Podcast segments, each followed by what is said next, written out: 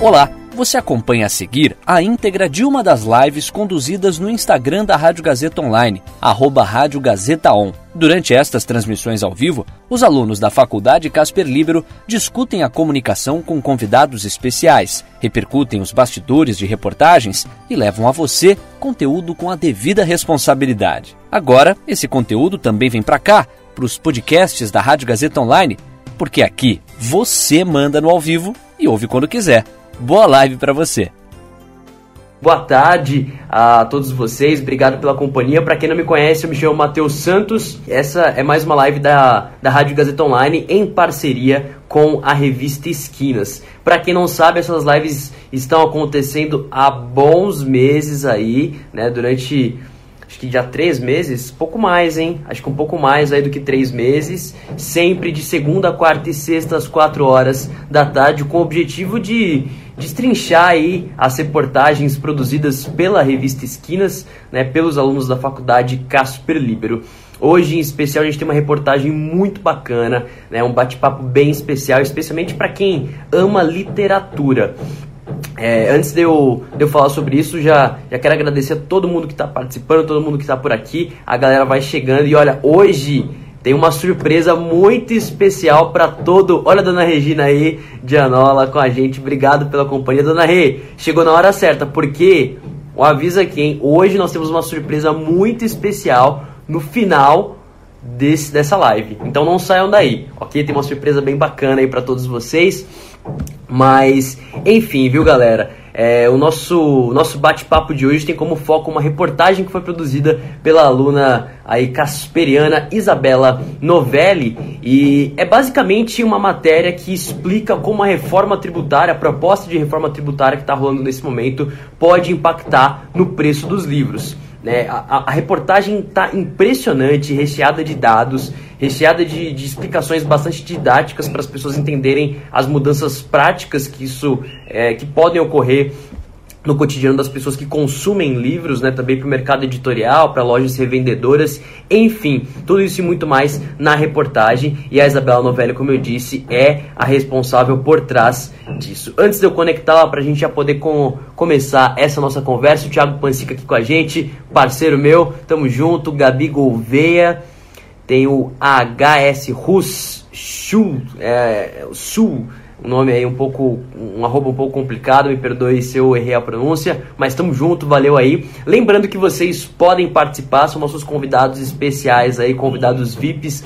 como já dizia o apresentador do Festa Gazeta. Se vocês tiverem qualquer dúvida, é só vocês mandarem aqui que a Isabela vai trazer a resposta para vocês, ela vai estar tá interagindo aí com a gente, beleza? Dito isso, vamos conectá-la? Yes! E aí, Isabela, tudo bem? Oi, tudo bem? Tudo certo, querida. Obrigado por conversar comigo hoje, viu? Imagina. Valeuzão aí. Olha, galera, como eu disse, se vocês tiverem alguma dúvida, alguma questão, mandem aí que a Isabela é a nossa especialista do dia. Então, é, interajam com a gente, vão participando aí, beleza? Bom, Isabela, para a gente começar então a entender um pouco mais esse assunto, dessa possível mudança aí que a reforma tributária está trazendo para o universo dos leitores, aí para o universo do mundo das, das editoras e principalmente para os consumidores, eu queria que você explicasse mesmo o que é essa mudança que está sendo proposta na reforma tributária e como o próprio título da sua matéria diz, como é que isso pode afetar diretamente as pessoas que consomem livros. Bom, não sendo especialista em economia e nada assim, é, essa reforma é uma proposta que ainda não foi aprovada na Câmara, então não tem data para entrar em vigor, que ela pretende é, juntar dois impostos que já, já, que já existem, que é o PIS e o COFINS. Uhum. Só que dentro dessa proposta e da proposta do governo em geral de eliminar benefícios de todas as áreas possíveis, é, eles estão querendo eliminar o benefício de isenção de impostos do, do mercado editorial e colocar um imposto de 12% sobre os livros. Uhum. esse, essa isenção, ela existe desde 2004, é, e agora seria 12% a mais nisso, e isso afeta aumentando o preço de tudo, que é para o consumidor, principalmente. Uhum. Então, o, as pessoas que compram livros aí vão acabar sendo as mais afetadas nesse momento, ainda mais Sim. no momento em que os livros não são baratos, né? Não, não, uhum. não, são, não são nada baratos, né? Enfim, é, assim, a gente. Eu, eu queria que você explicasse um pouco agora, Isabela, como é que funciona nesse momento a distribuição de lucros? Assim, como, como a gente já disse, você é nenhuma especialista em economia, né? Mas as suas pesquisas, como é que você entendeu que essa distribuição de lucros de vendas de livros para editoras, lojas que são revendedoras e também para os autores, e como é que isso poderia mudar caso essa reforma tributária, né, essa proposta da reforma tributária passe seja efetivamente aí aprovada? Hoje, os, é, o valor que o consumidor paga é, paga todos os custos editoriais, que é tipo impressão, papel, diagramação, revisão, edição, paga o autor, paga as livrarias e paga o lucro de todo mundo. Uhum. É, 5% do, do valor do, de capa do livro hoje vai para as livrarias, para as editoras que produzem esse livro. Esse é o lucro delas. 35%, pelo que eu vi, vai para as livrarias e 10% vai para os autores. Então, é, quando as editoras vendem para as livrarias, elas vendem por metade desse preço. Para as livrarias, e as livrarias vão revender isso.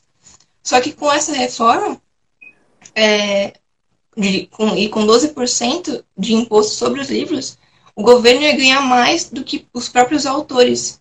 Então fica meio esquisito essa, esse negócio. É, essa, quando eu, quando eu li essa na tua reportagem, foi o que mais o que mais me abalou. Eu já tinha lido, claro, sobre, sobre a proposta, mas eu não tinha visto em detalhes assim. E, e saber que o governo vai estar ganhando mais do que as pessoas que produziram o próprio uhum. livro, né? As escreveram. Escreveram o livro de fato, é realmente impressionante. Uhum. Assim, é, é uma coisa que não dá nem para acreditar.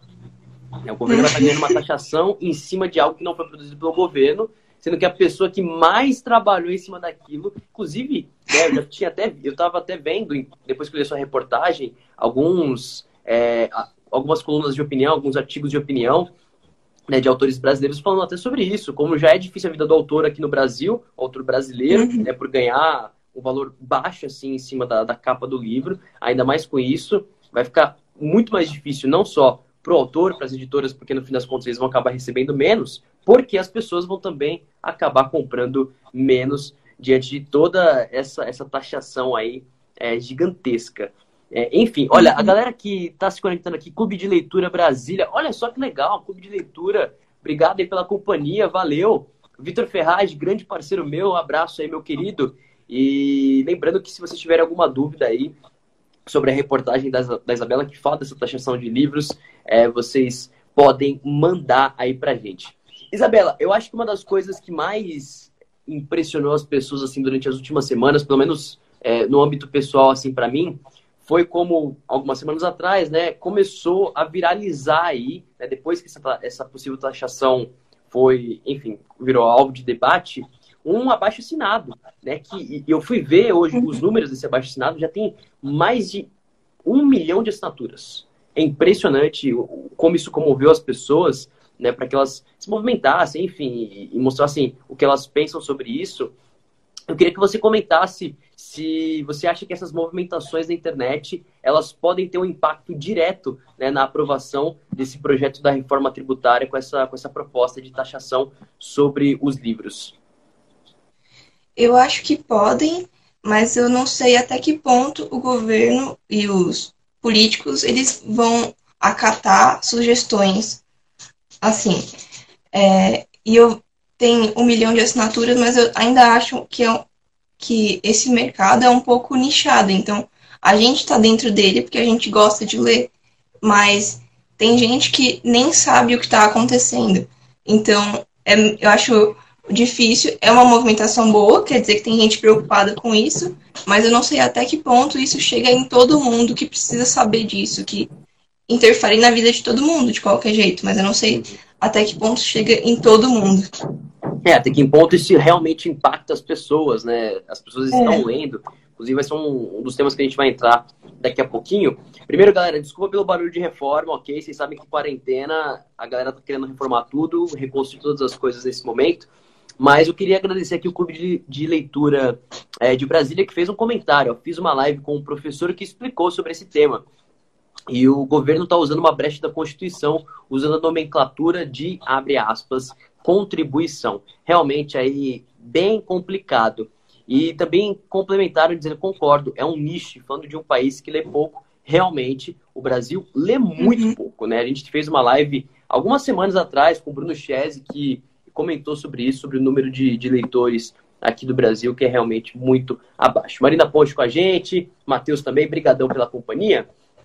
E, e assim, é, Isabela, eu, eu, eu queria que você comentasse um pouco, agora entrando mais nos bastidores da tua reportagem, da tua matéria, como é que foi para você o processo de escolha dos, dos, personagens dessa reportagem? Como é que você encontrou as pessoas com quem você conversaria, definiu as fontes com quem você entraria em contato? Enfim, como é que foi esse processo mesmo de definição antes que, assim que você decidiu a pauta, né, o, tema da, da tua matéria e, e a partir disso como é que foi esse contato com esses com essas fontes suas?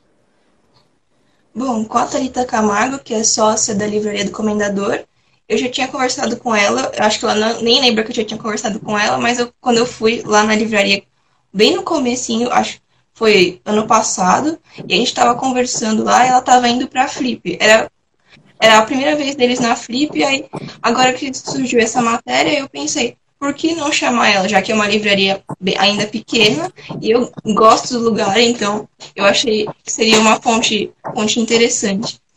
E eu achei um negócio é, que ela falou interessante na entrevista, que com esse imposto, é, ela pensou muito melhor que o pai dela, que também faz parte desse mercado, falava para ela, que você não vende livro como você vende leite condensado. Porque leite condensado você vende é tudo igual e para vários lugares. Então, para uma editora e para uma livraria pequena, você compra livros de várias editoras. Ou você compra, tipo, de uma editora, um livro de uma editora, ou vários de outra. Não, não é algo fixo, então também afeta bastante isso. É, já com o Daniel Lameira, eu descobri ele porque eu tava vendo no Instagram e eu tava vendo gente anunciando o curso dele, que fala também, chama A Vida do Livro, que fala sobre mercado editorial, como que funciona isso, que vai acontecer no final desse ano. E aí, pesquisando, eu descobri que ele era o, o fundador da editora Antofágica, que é uma editora também muito recente aqui no Brasil, que está relançando clássicos em edições de luxo. Uhum. E eu também achei que seria bom por ser uma editora ainda muito pequena e como que a pandemia, mais esse impostos, poderia afetar isso, afetar uhum. eles, né? Não, e, e assim, é, todo o contexto que você traz das suas fontes também evidencia como está o momento do mercado editorial, né? É, como eu disse, a gente vai falar um pouco mais disso daqui a pouquinho, mas a pandemia já, já trouxe um desastre assim econômico para os pequenos comércios. Então, livrarias pequenas assim estão passando por muita dificuldade. Editoras também que estão tendo lançamentos grandes, mas assim, é complicado de vender. Tem várias livrarias em São Paulo que estão fechando, isso desde antes da pandemia, mas com a quarentena agora também é, no Brasil, isso se intensificou. Então, realmente é um momento muito delicado e essa reforma tributária, essa proposta de taxação, chega num momento muito delicado para essas, essas editoras, né? É, é bastante difícil. E eu achei muito interessante que, que durante a, a matéria você cita né, o manifesto em defesa do livro, que foi divulgado recentemente, né, no começo de agosto, se não me engano, no dia 6 de agosto, você pode me corrigir se eu estiver errado, mas eu queria que você explicasse um, um, pouco melhor o que é isso, o que é esse manifesto em defesa do livro, para que, que serve, como que isso pode impactar e impedir também que essa reforma é, acabe passando aí e que essa taxação não aconteça. O, esse manifesto é uma carta aberta dos sindicatos do mercado editorial, por exemplo, Sindicato do Livro, Câmara Brasileira do Livro, as editoras, as livrarias e leitores, que são todo mundo que está envolvido nesse processo, para mostrar qual a importância dos livros desse mercado ter essa isenção. Então, eles falam que a isenção é, que está em lei desde 2004, ela serve para que isso barateia o custo, que é muito alto para produzir um livro. A gente acha que é caro o livro, mas o custo também é alto. É, e, e, explicam por essa isenção, falando que é, ela é fundamental para que é, todos consigam ter acesso a um produto de qualidade e um livro, que é essencial para todo mundo. É, de novo, eu não sei é, o quanto isso pode afetar ou não, eu acho que é nichado, mas talvez por serem é, até empresas maiores participando disso, talvez chegue, é, sirva como um complemento ao abaixo assinado e consiga chegar ao governo de uma forma um pouco melhor e talvez impedir é, esse item da reforma tributária. Uhum. É, olha, a galera tá se conectando aqui com a gente, o pessoal chegando aí. Um oi geral para todo mundo, obrigado pela companhia, obrigado aí por estar com a gente, pessoal. É, lembrando que vocês podem interagir mandando perguntas e também tem uma surpresinha para vocês no final dessa live. É isso aí. Se eu fosse vocês, eu não sairia daí porque nós temos uma novidade. Um anúncio aí da Rádio Gazeta Online para todos vocês. E o Clube de Leitura aqui de Brasília até comentou, e a pesquisa que foi liberada há poucas semanas, Retratos da Literatura no Brasil. Acho que vai até complementar o comentário, a gente fica no aguardo, mas é, é assim, a, a literatura no Brasil, ela passa por uma crise já há muito tempo, né? Não, não é algo desse ano específico por conta da pandemia, né? Aqui o Clube de Leitura falando do panorama do nosso país. O panorama de pessoas que leem é, é, infelizmente muito baixo, né? Como você mesma disse, Isabela, parece até que é um público nichado, né? Nem existe nicho dentro da, da, da, leitura, né, do público literário, mas o público literário por si só é um pouco nichado nesse sentido. E até começando a falar mais disso, né, dessa crise aí que o mercado editorial vem vivendo durante esses últimos anos, é, assim, como repórter, né, como uma pessoa que estava pesquisando sobre isso, até como leitora mesmo, você acha que, que o fato que a gente teve um aumento de downloads gratuitos de livros, né, o crescimento da internet. Você acha que tudo isso, durante essa última década, sim, acabou contribuindo no impacto negativo que a gente tem hoje no mercado editorial? Porque, assim, hoje em dia a gente tem Kindle, a gente tem aplicativo de Kindle no celular, a gente tem aplicativo para ler livro no celular, e para achar download gratuito assim, de, desses, de livros é muito fácil, né? É, as pessoas conseguem isso com muita tranquilidade, assim como piratear filmes, esse tipo de coisa. O Google tem de tudo. Você acha que isso é um, é dos fatores que mais contribui para esse declínio que o mercado editorial teve durante é, essa última década? E que a tua percepção, mesmo como repórter, como uma pessoa que lê, como brasileira que está tá no meio de, tudo. Não sei se é o maior fator, mas eu acho que ajuda muito. Porque, por exemplo, vamos supor que um livro custa 60 reais. Você não está podendo gastar, mas você quer ler na hora você vai lá e tenta achar o PDF no Google. É a primeira coisa que você pensa, eu acho. Uhum. Você não pensa se é ilegal ou não, você tenta achar uma forma de você ler aquilo de forma gratuita. Eu acho que isso vem desde de quando a internet surgiu e que ah, tudo que está ali é gratuito, então eu posso pegar. Mas não funciona assim e você está desmerecendo o trabalho das pessoas, mas às vezes é a única saída para você conseguir ler. Uhum. É, olha, o Clube de Leitura comentou algo interessante, assim, que a maior queda, né, do, ó, perda de leitores de 2015 para 2019 caiu de 56% para 52% e a maior queda foi dentro de leitores com ensino superior.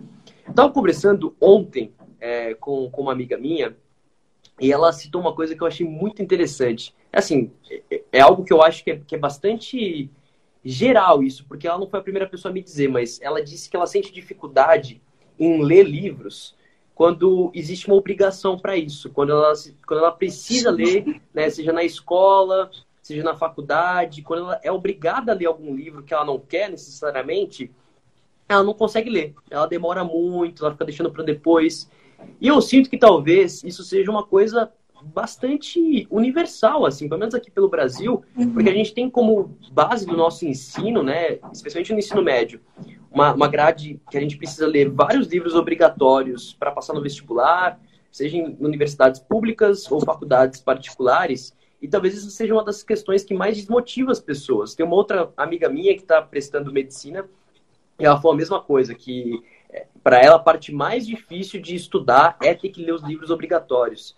É, uhum. Isabela, até improvisando aqui, mas chamando para esse assunto, você acha que, que isso contribui também para a gente ter como assim como povo brasileiro mais dificuldade de ler essa obrigatoriedade esses livros que são assim não tem como a gente chamar clássicos da literatura brasileira de chatos ou algo assim, mas que eles são mais densos, é uma leitura que é um pouco mais uhum. complicada, às vezes a pessoa está sendo apresentada à leitura por meio de livros que não são tão didáticos, que não são tão fáceis de, ser, de serem compreendidos.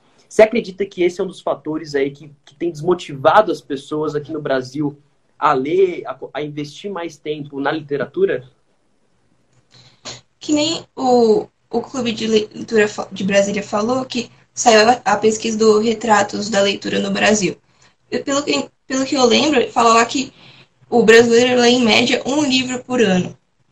E vou contar outro caso. Por exemplo, eu entrei na faculdade esse ano, tive duas semanas de aula, mas na primeira, semana, na primeira aula de português que teve, a professora pediu para cada um falar o livro que mais impactou na sua vida. Eu achei aquilo muito legal, mas eu me surpreendi porque eu nunca tinha feito nada, eu nunca tinha falado de livros na escola, por exemplo, sem ser os obrigatórios. Na escola, é, parecia que as pessoas, ah, os alunos não estavam muito interessados em, em falar sobre isso. Então, foi realmente, até me assustei, né? Nossa, eu estou no lugar certo, né? Porque começaram a falar de livros, né?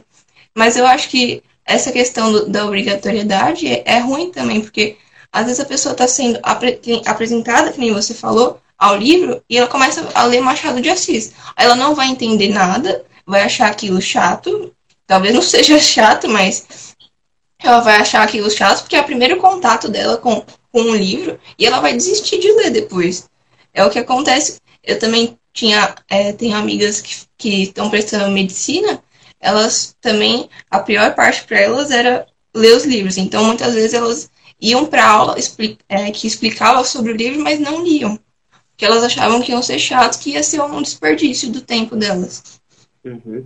Olha, a Oliveira Nathalie, me perdoa se eu estiver errado a pronúncia, ela fez uma, uma colocação que eu acho muito interessante muito pertinente, que é assim, será que essa postura dos nossos leitores tem alguma relação com a nossa famosa síndrome de vira-lata, né? Inclusive, o complexo de vira-lata, assim, é, criado, entre aspas, pelo Nelson Rodrigues, é, isso, isso, é bem interessante, né? Que é aquela questão de que o Brasil fica se colocando atrás de outros países, e eu acho que isso é uhum. é muito comum em vários aspectos, mas especialmente no aspecto literário. É muito difícil a gente conversar com uma pessoa, né, e falar assim, é, meu, fala aí seu top 3 autores preferidos e, eu não sei, se a pessoa não, não gostar muito de clássicos, muito dificilmente ela vai citar um, um brasileiro nisso aí, né? Os autores uhum. norte-americanos sempre mais prezados e tal. E a cultura brasileira como um todo é muito assim, né?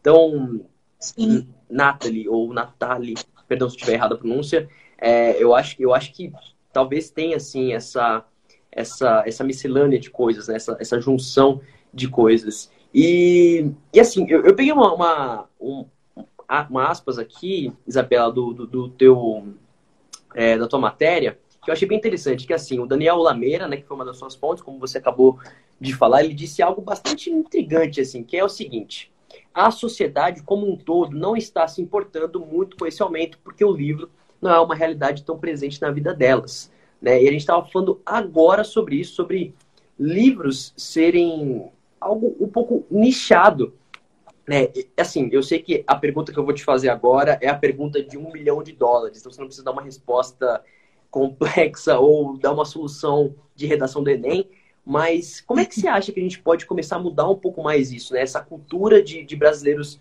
lerem mais, serem mais participativos da nossa literatura? Eu acho que para aumentar isso é tudo de falar de livro com seus amigos. Tem até campanhas em Instagrams literários, tipo, fala, é, posta no seu, nos seus stories os livros que você está lendo, conversa com seus amigos dos livros que você está lendo.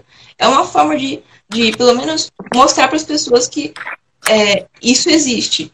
Eu acho que além disso também tem que ter, que nem ele fala é, no final, que eu falo no, no final da matéria, que é a frase do Daniel Lameira, que as editoras também têm que estar preocupadas com isso, então não adianta elas elas têm que fazer alguma coisa para isso chegar em todo mundo, não só no público nichado, que é o mercado dos livros.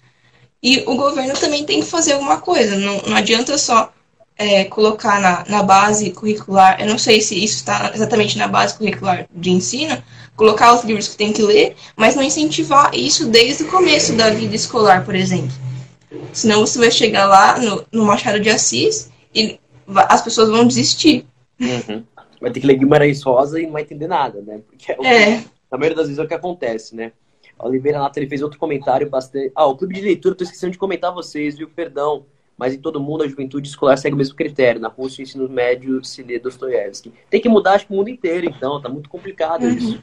E a Oliveira Nata ele disse assim: outro dado legal.